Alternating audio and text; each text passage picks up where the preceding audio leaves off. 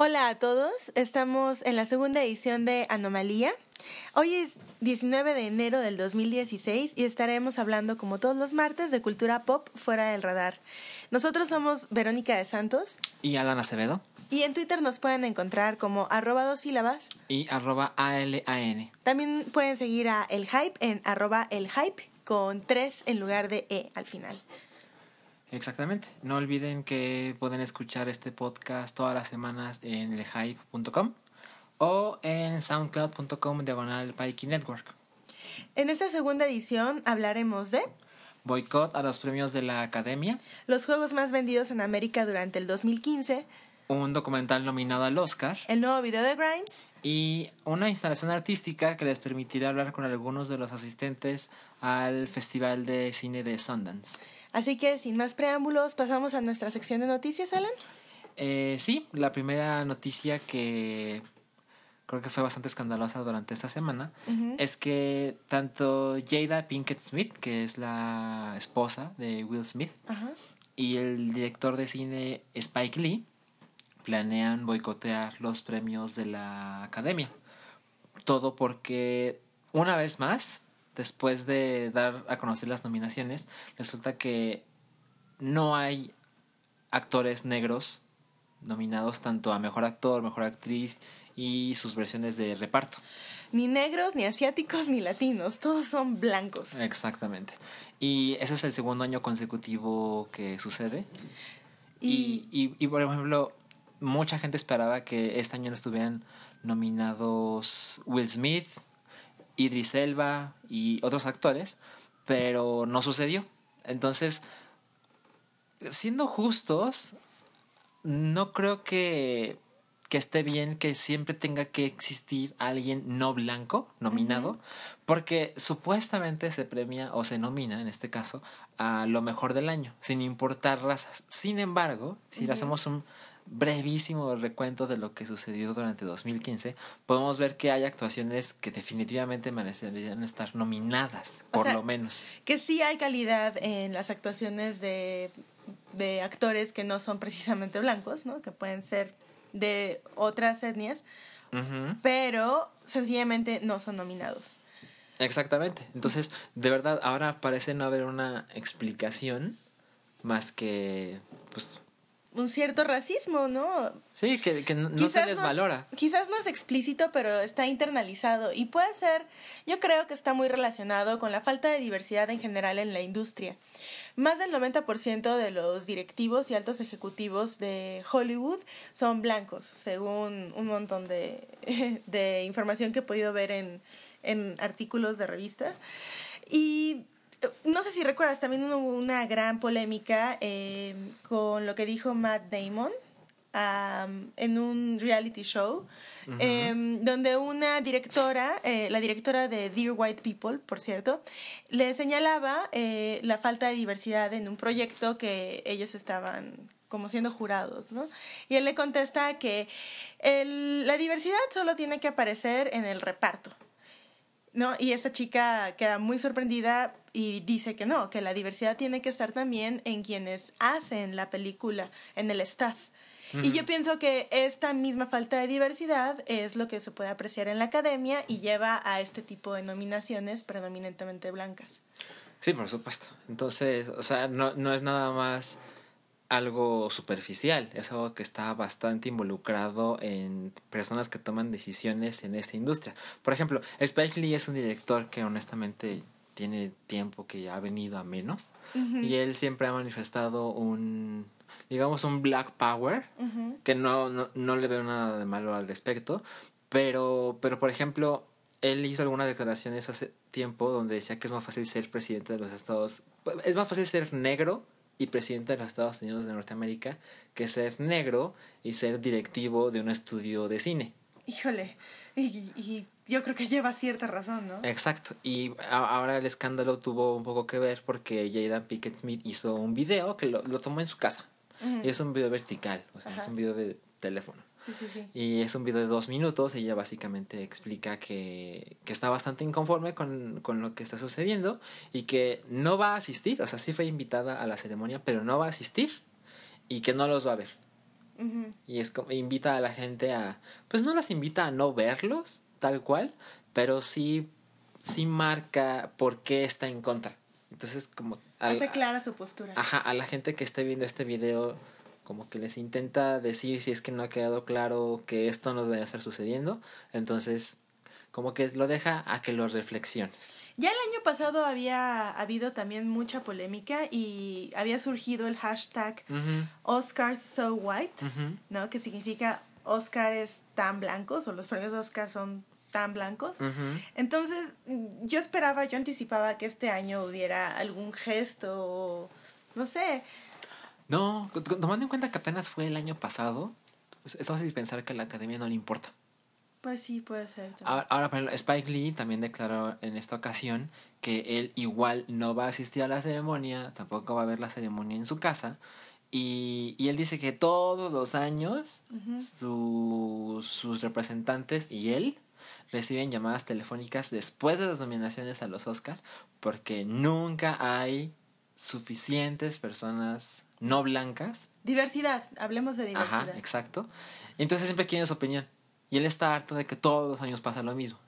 Entonces, ahora decide poner esta, esta postura pública y él, por ejemplo, le dieron hace algunos meses un premio Oscar honorario, que él, él, dijo, gracias, de verdad, gracias, pero pues tampoco puedo contribuir con esta clase de ceremonias. Y este año, por ejemplo, el, el anfitrión es Chris Rock, que es un comediante negro bastante bueno que mucha gente esperaba que él dijera después de las nominaciones que algo. él, eh, que él dijera no no no esperaban que él renunciara ah lo cual me parece que ay no sé. yo creo que sería una mala idea o sea lo mejor sería aprovechar que estás en el escenario de los Óscares para hablar del tema.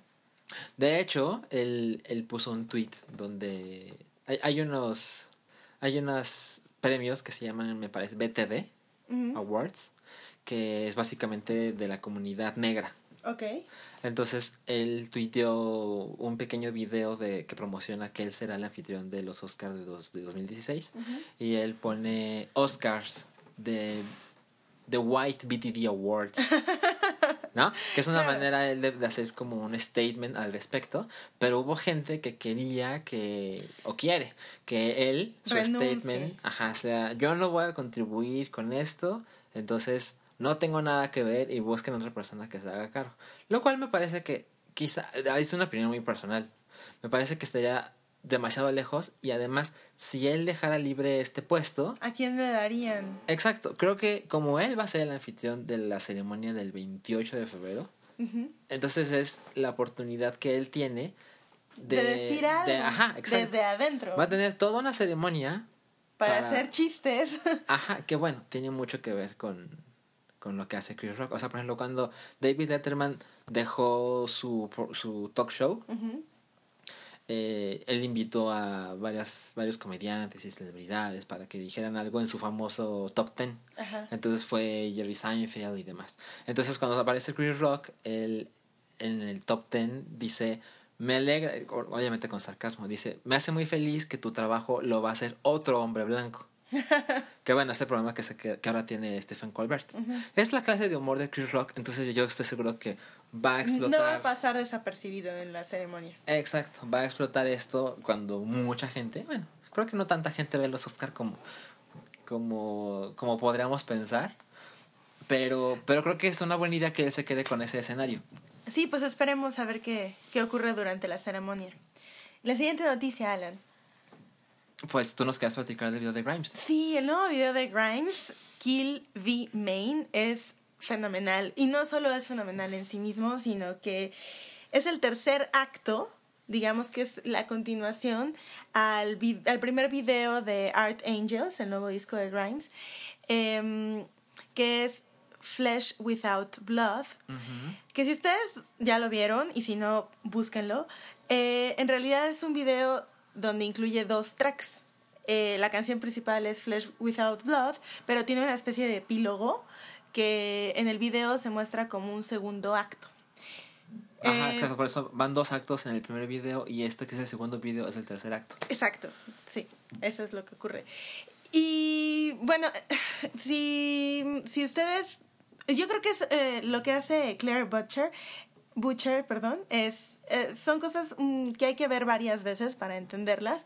Y ahora que, que, salió el nuevo video, yo estuve viéndolo en conjunto con el primer video. Y esta es toda una historia como de, como de un ángel caído, ¿no? En el primer acto vemos a, a Claire eh, pasándosela súper bien, con amigos, ¿no? con su estilo siempre muy bizarro y con un vestido como como de María Antonieta, pero con una peluca morada, muy extraño todo.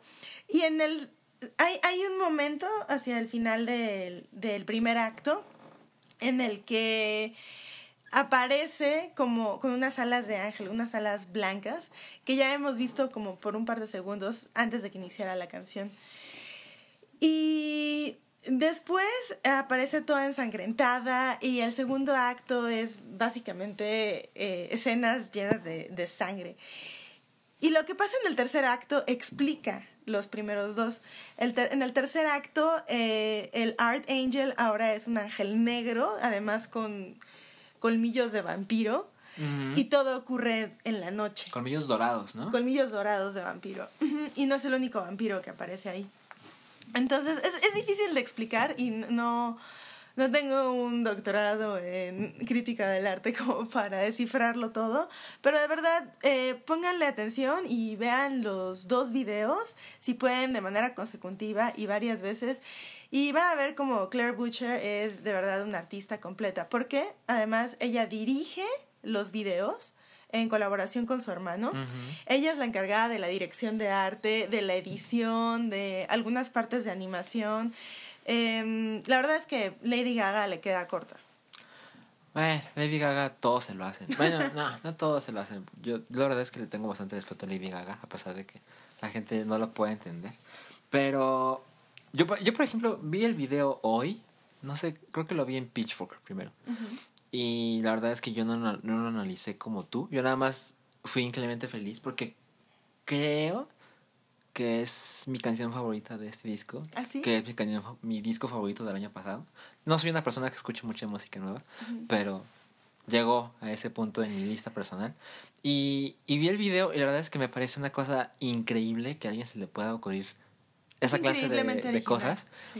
Y, y pues la verdad es que pues se nota que ella hace lo que se le pega la gana. O sea, sus videos no son caros. No. nada.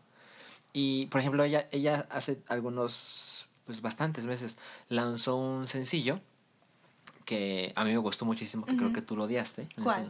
Ay, pues no recuerdo cómo se ah, llama ese video. Bueno, en general, a mí me gusta mucho Kill V Main, pero me gusta más Flesh Without Blood, en realidad.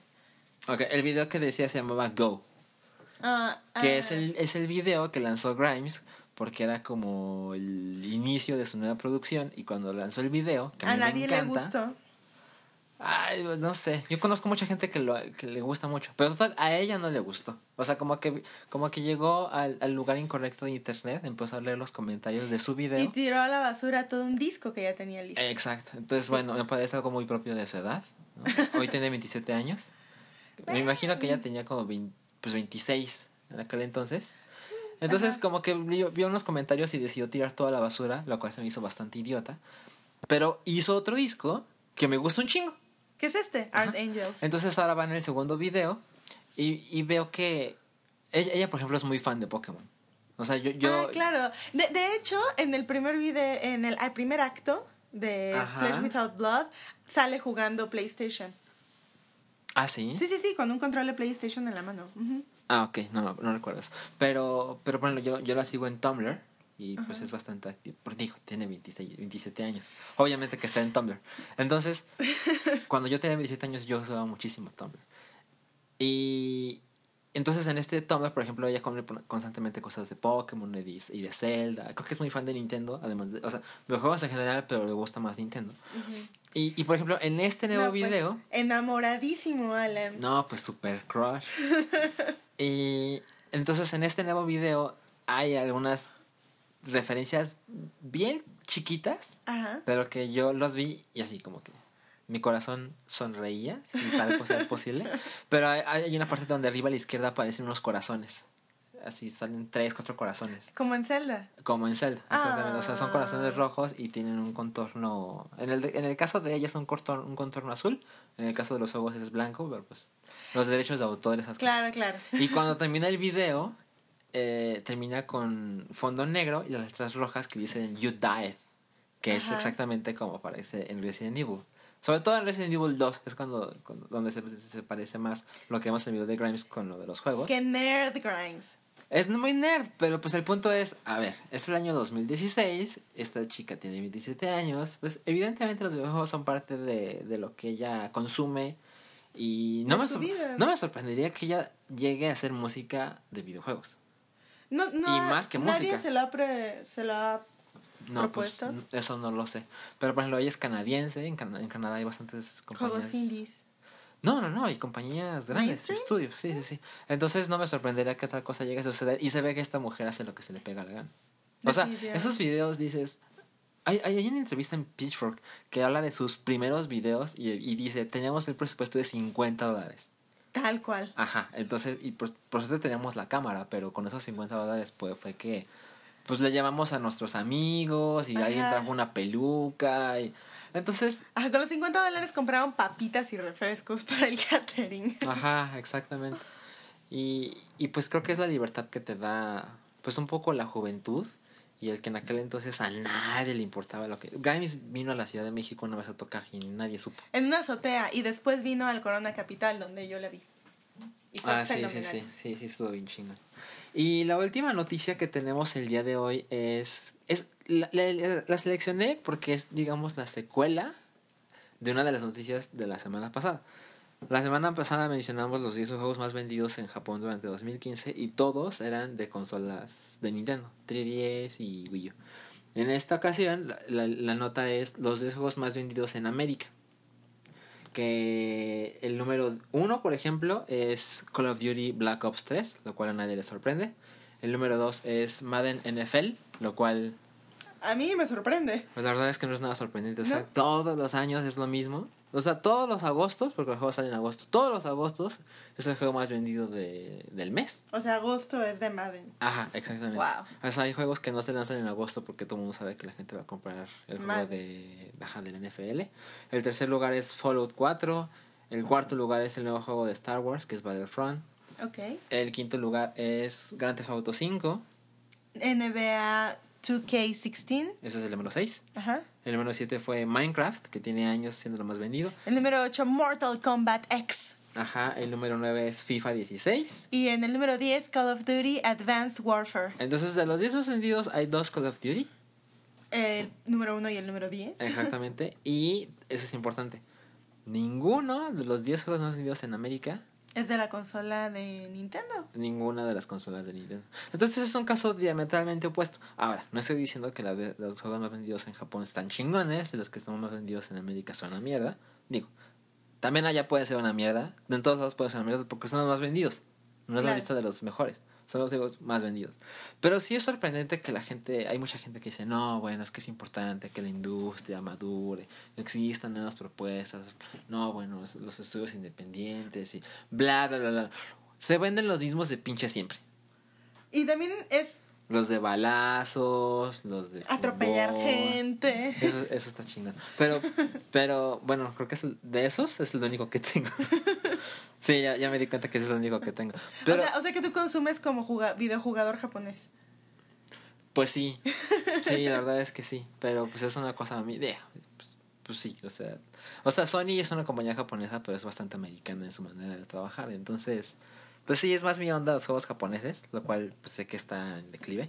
Pero me pareció interesante mencionar cuáles son los 10 juegos más vendidos en América, porque es diametralmente opuesto. Entonces hay que tomar eso, en cuenta. No es que, que el mundo esté eh, de acuerdo en cuál es la mejor consola o cuál es la peor consola. La globalización tiene sus límites. O sea, México, por ejemplo, es un país de Xbox donde Xbox ha hecho un gran trabajo, Microsoft ha hecho un gran trabajo. Entonces todo el mundo conoce a alguien que tiene Xbox y es por eso fácil entrarle, porque si tus amigos tienen Xbox, pues no Puedes jugar en línea. Ajá, exactamente. y, pero creo que es importante tomar en cuenta eso. Todo se divide por territorios. Exacto. Eh, me, parece que es el fin de la primera parte. Y regresando, ahorita vamos a un corte, pero regresando platicaremos de un documental eh, nominado para el Oscar que pueden ver en Netflix.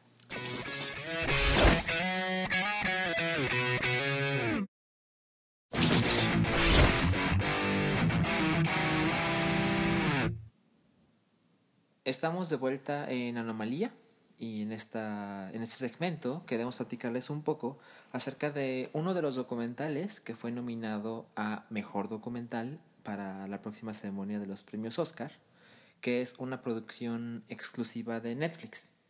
Sí, su título es Winter on Fire y trata del movimiento de resistencia y las manifestaciones que ocurrieron a finales del 2013 y principios del 2014 en Ucrania. Exactamente.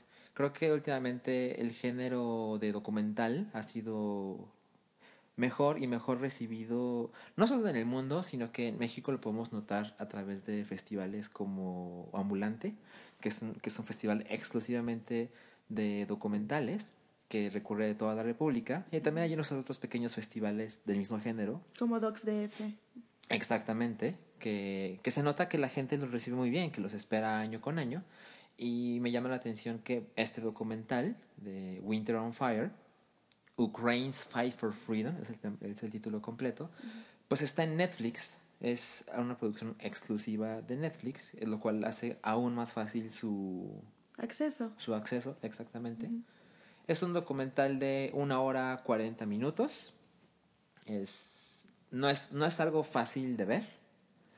Todo, todo, todo rápidamente se convierte en imágenes bastante explícitas de violencia, sangre, golpes y barricadas, bombas molotov. Exacto.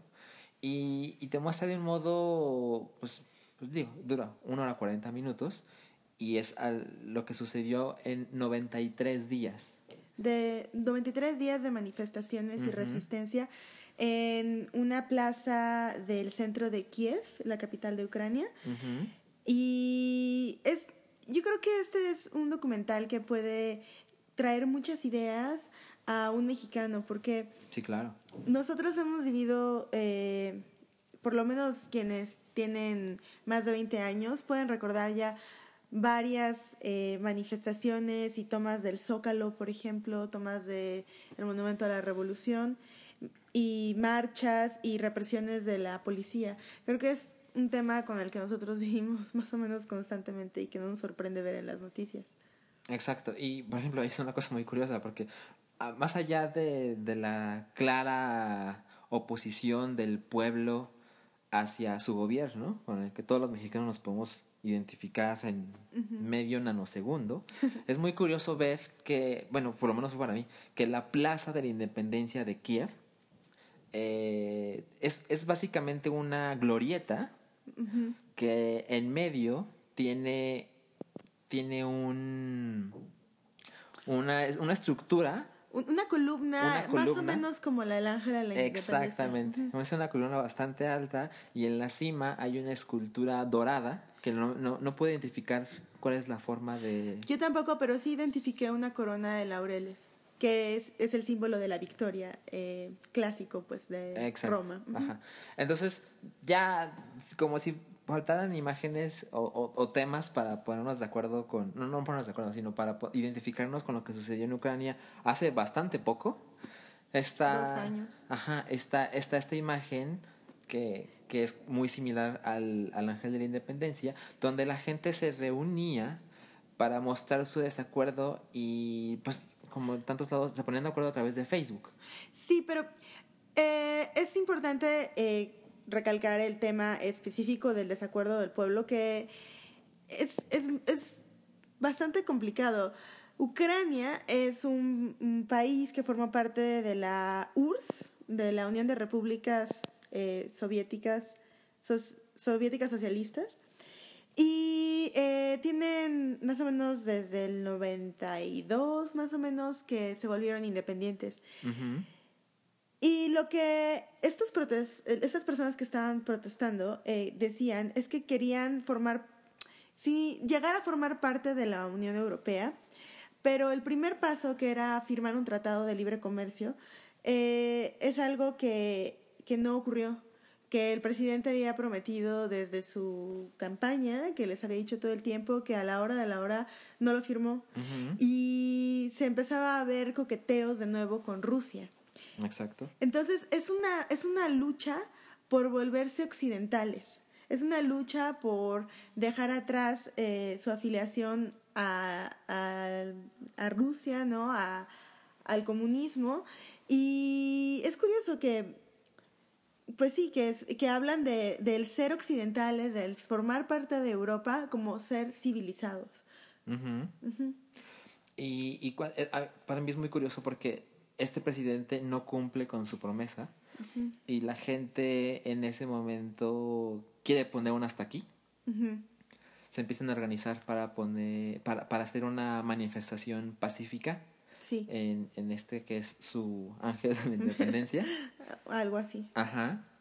Y, y, poco a poco se empieza a acumular la, la, gente, empiezan siendo unos cuantos, luego son decenas, luego son cientos, hasta que se prometen en miles. Y se muestra como no les importaba el frío. Y que estamos hablando, se ve en las imágenes que es un frío terrible. Hacen barricadas con nieve para que se den una idea. Exacto. Y, y pues bueno, pasa lo, lo, predecible. El gobierno manda sus fuerzas de, policía y primero buscan mm, disolver a la gente a través de golpes, arremetidas con escudos, gas lacrimógeno, etcétera. Pero la gente siempre buscaba el modo de que el movimiento no se disolviera. O sea, si los tenían que sacar de una plaza, se iban a otra. Y si los sacaban de esa, se iban al monasterio. Y los sacaban de esa, buscaban siempre el modo de organizarse para que el movimiento siguiera. Es muy importante lo que mencionas del monasterio, el monasterio de San Miguel de las Cúpulas Doradas. Un edificio que se ve impresionante. Cuando dice de las cúpulas doradas, verdaderamente son cúpulas doradas. Em, porque sirve de refugio y porque también... Eh, es simbólico del papel que, al parecer, según el documental, eh, tuvieron los los líderes religiosos sí. en el movimiento. En, en Ucrania hay tres religiones. Eh, la católica, no, no me quedó muy claro si también cristianos ortodoxa, que, que bueno, ahí es un tema complicado. Judíos, musulmanes. Y mm, este templo es o o católico o cristiano ortodoxo, este monasterio, y recibe a los manifestantes como refugiados. En algún momento llegan a establecer ahí una especie de hospital. Y en un momento eh, de otra arremetida muy fuerte contra los manifestantes para tratar de despejar la plaza y disolverlos, tocan las campanas, que es algo que no ocurría desde el siglo XIII. Sí. Cuando Ucrania había sido invadida por los tártaros. Sí. Em, entonces, de verdad, esto es. Imaginen que, que, la Catedral de Puebla no hubiera tocado sus campanas en ocho siglos. Y ante la brutalidad de la policía, su manera de protestar es tocar todas las campanas. Debió haber, debió haber sido un momento sumamente emocionante y, y fuerte Sí, sí, sí. Y, y la, la, violencia rápidamente empieza a, a, empeorar hasta que... Es que hay, muchas, hay tantas cosas que te hacen pensar en, en, en México cuando ves este documental. Y créanme, no les estamos spoilerando ni arruinando esto. Eh, no, no, no es eh, spoiler. porque es, es, cuando lo ves, cambia toda la perspectiva, así te cuentan simplemente la historia. Y es que de repente se ve que en el, en los, en el, el gobierno pone grupos de choque, por así llamarlos, en, el, en el lado de los manifestantes. Que es algo que hemos visto también muchas Exacto, veces en México. Para, para provocar a la policía y que el uso de la fuerza pública se ha justificado. Exactamente. Y luego podemos ver cómo alguien empieza a utilizar balas reales, no solo balas de goma o granadas de ¿cómo le llaman ellos? Granadas de estruendo. Ajá, no, ya son granadas de como no explosivas. Pues no son así no, me parece que nunca veo una granada como las digamos, explosivas, pero sí eran granadas de fragmentación, eso. Granadas de fragmentación con tuercas y tornillos y toda clase de fragmentos que, pues que con el, con, al estallar, pues se, se incrustan como, como balazos en la carne de la y, y, es ahí cuando empezamos a ver a los heridos. Hay gente que, que prácticamente hay gente que perdió los ojos ah, hay un momento sí me hubiera gustado saber un poco más al respecto pero hay un momento en el que te hablan de que empiezan a recibir gente sin ojos heridos sin ojos. Y no sé si es que no se sepa exactamente qué sucedió o, o que por ahí tuvieron que editar pero yo quedé con pues con la duda muy grande sobre qué pasó con esos ataques la gente con los ojos heridos no, yo creo que tiene que ver básicamente con las balas de goma y con las granadas. Dudo mucho que haya alguien que les haya sacado los ojos. O sea, con la clara intención de sacar los ojos. Porque nada más no había tiempo. Es decir, entraban los policías. Pues bueno, se daban. Los cubiertos. Se, daban tiempo. Ves muchas veces que hay personas tiradas en el piso. o sea, en posición fetal, que claramente no dan, hacen ninguna. Eh, amenaza a los policías y llegan y lo patean mientras siguen avanzando o se reúnen siete, ocho policías para golpear a una persona en el piso. Sí, claro, se ve claramente la, el, abuso de la fuerza policíaca sobre las personas completamente indefensas. Lo que a, mí, a mí me parece que el, documental fracasa un poco con la idea de ser documental porque nunca vemos una entrevista, por lo menos. Del otro lado. Del otro lado. Entonces queda bastante tendencioso, por así decirlo, que, que, esto es del lado de los manifestantes, pero ves las imágenes y no ves cómo el lado de la policía puede estar Pueda tener, ajá, puedan tener una excusa. Por ejemplo, del lado de la policía vemos cómo traen rifles, traen sus cascos, traen sus escudos. Llega un momento incluso en el que hacen uso de francotiradores. Exacto.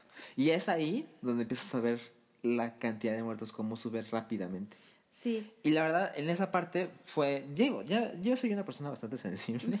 yo, yo, yo lloro con facilidad en las películas. Aquí no lloré, pero los ojos sí me pusieron, sí se me pusieron llorosos unas tres, cuatro veces. Porque de verdad, ves la gente cómo está absolutamente indefensa. Hay gente que se cubre de las balas de los francotiradores con unos pedazos de madera para acercarse y sacar a los heridos. de, de una ruta de, de, fragilidad, para ponerlos, no sé, detrás de árboles, detrás de coches, detrás de lo que sea.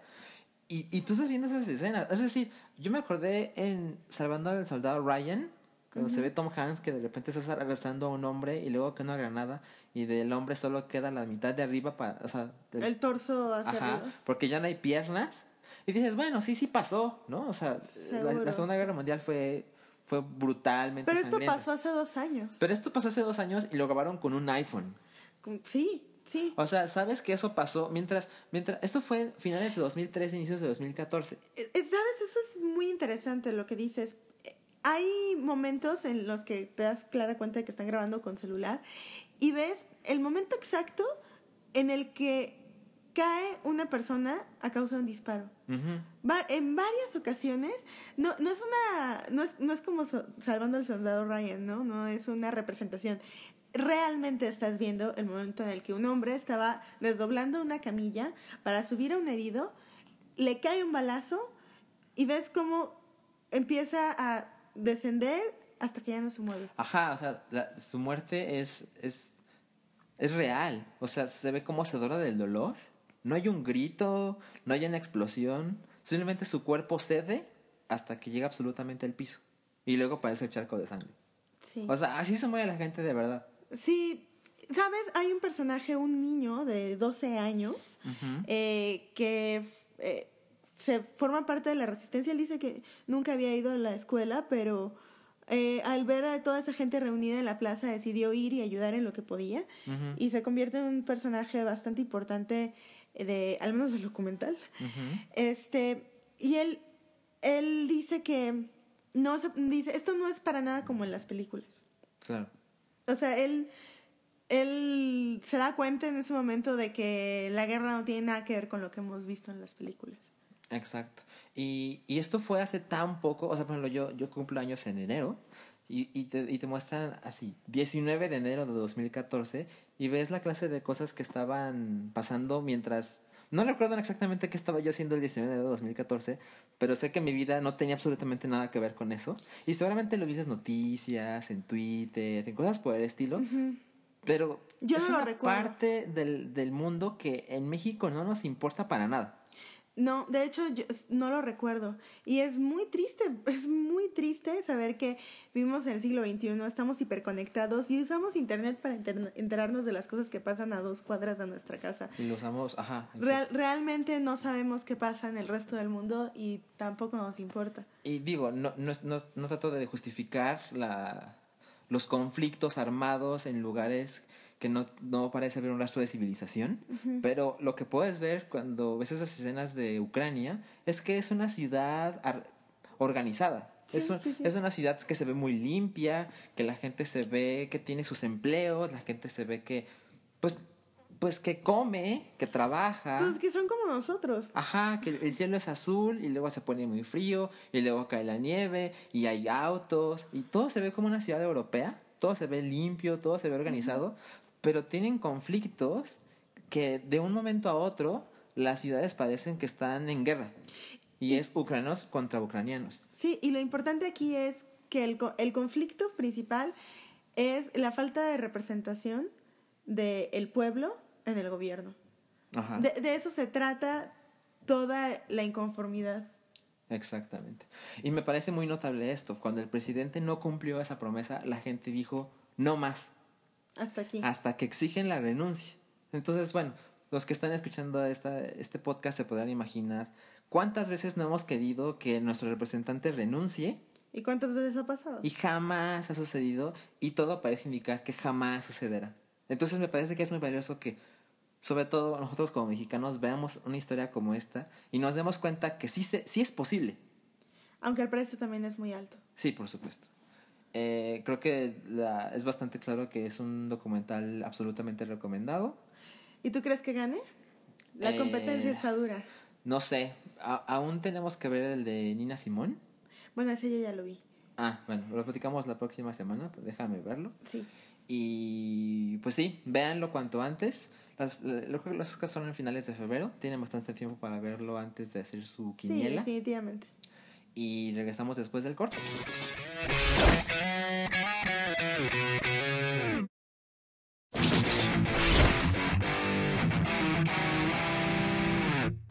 Y estamos de vuelta en Anomalía, en el último segmento de esta segunda edición, donde les vamos a dar algunas recomendaciones para su fin de semana. Y la primera, Alan. es acerca de algo llamado portales. Es algo que la verdad es que ya he comentado alguna vez en el hype.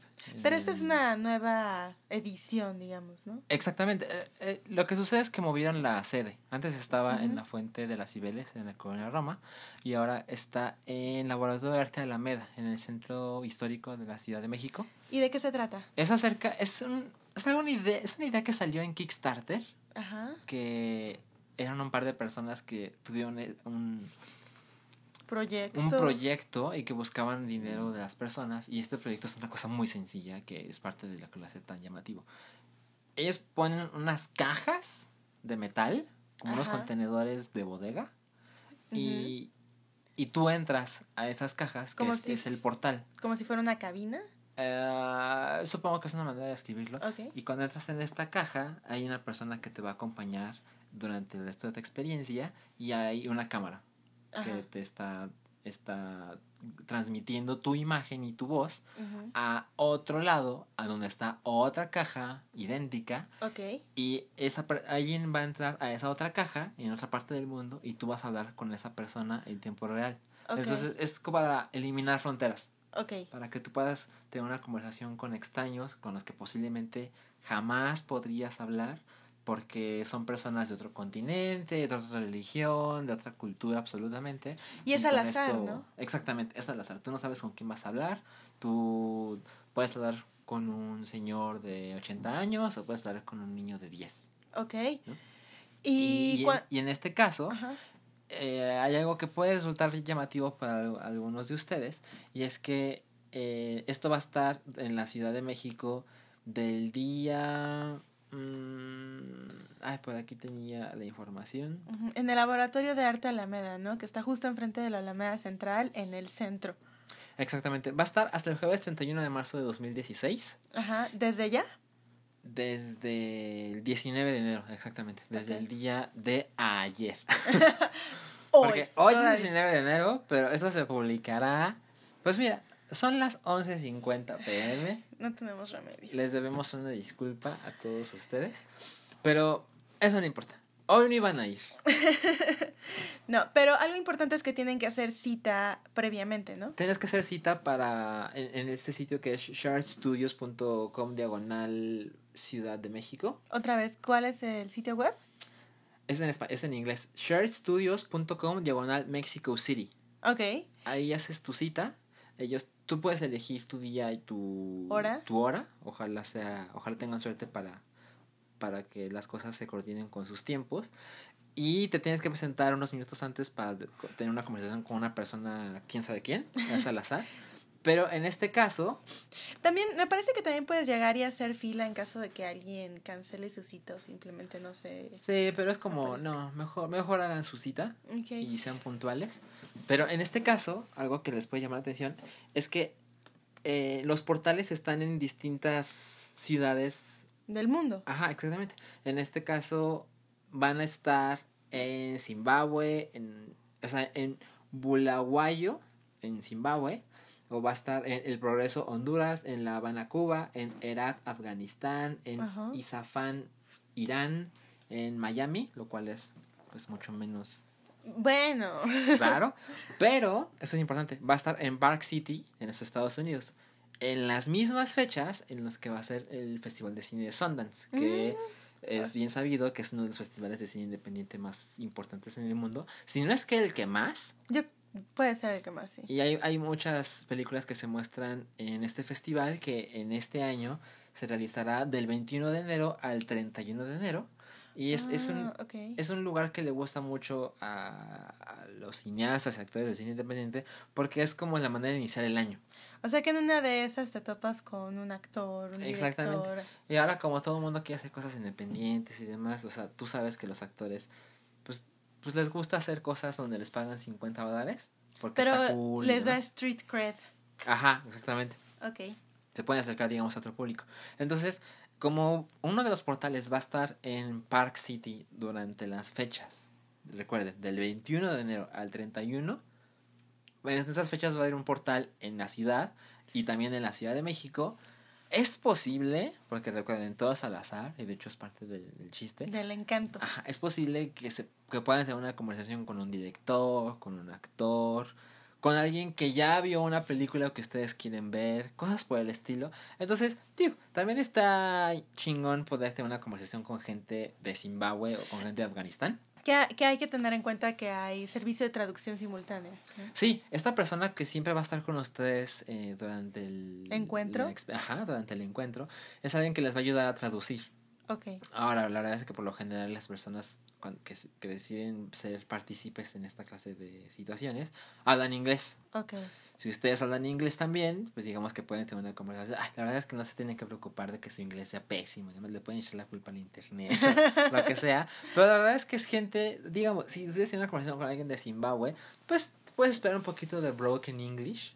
Ajá. Y la gente, pues puede tener una conversación sin, sin sentirse humillado por el otro. Ahora, si tienes conversación con alguien de Honduras, pues hablamos en español y se acabó. Pero si ustedes no saben hablar inglés... No se preocupen, habrá alguien que los asista con la traducción. Exactamente, para eso va a estar esta persona siempre con ustedes. Muy bien, y nuestra siguiente recomendación es el Festival de Cine Británico. Una muestra organizada por el British Council en Cinépolis, que estará eh, no solamente en el DF, sino también en Guadalajara, Querétaro y Toluca. Em, estará del 21 de enero al 25 de enero, o sea, inicia este jueves y hasta el domingo, todo el fin de semana. Exacto. Es una selección de películas ya clásicas de, de Reino Unido, entre las cuales podrán ver, por ejemplo, Billy Elliot, que yo personalmente no lo he visto. Y es una, perdón, perdón, es una gran puedes tener un podcast? bueno, yo creo que es una buena oportunidad de verla en pantalla grande. Eso estaría muy padre.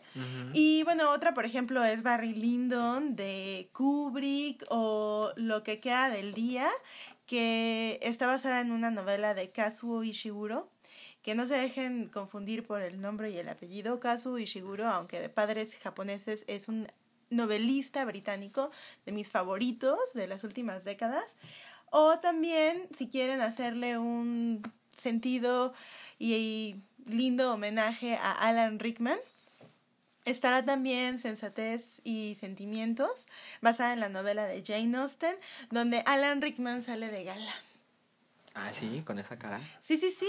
Y la chica, digamos, principal a la que le hace ojitos es nada más y nada menos que Kate Winslet en 1995 con un peinado todo rizado muy chistoso. Y bueno, la dirige Ang Lee. Chequen en, en la página de Cinépolis, en la sección de muestras y festivales. Sí, esa toda la cartelera. También hay una película de Hitchcock, The Lady Vanishes. Ah, mira. No, no, eso no me fijé. Sí, la verdad es que es, es una buena idea darse una vuelta por esta clase de cosas porque yo, yo he notado últimamente que Cinepolis, bueno, también Cinemex, tienen contenido más allá de lo que se está estrenando. Más allá de la cartelera novedosa. O sea, porque hace algunos años si se estrenaban dos películas en enero, antes de los Oscars, sí, no que es cuando de verdad no hay nada.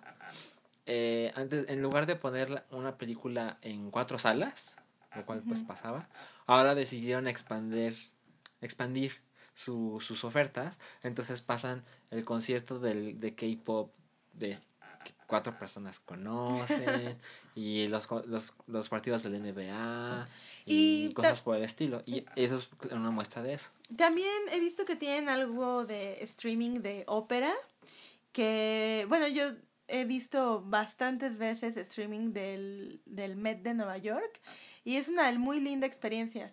La verdad es que no le pide gran cosa a ver una ópera en vivo. Así que chequen los contenidos alternativos de sus cines más cercanos y eso, expandan su horizonte. Bueno, pues como se dan cuenta, Verónica es una mujer de letras. Ella estudió letras. Hispánicas. y, luego literatura comparada. Para que luego le manden trivias despiadadas de... ¿Quién escribió esto? Or not. Ajá.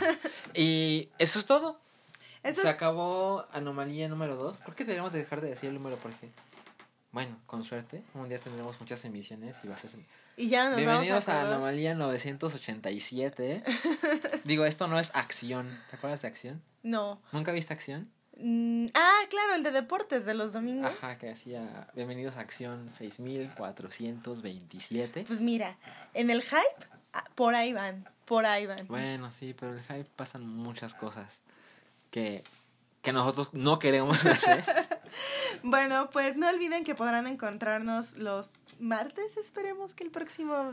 Sí, el, martes. El, próximo martes hay un pequeño problema con nuestros calendarios, pero buscaremos el modo de, de aún así estar presentes. Nos vemos la próxima semana y... Nos vemos la próxima.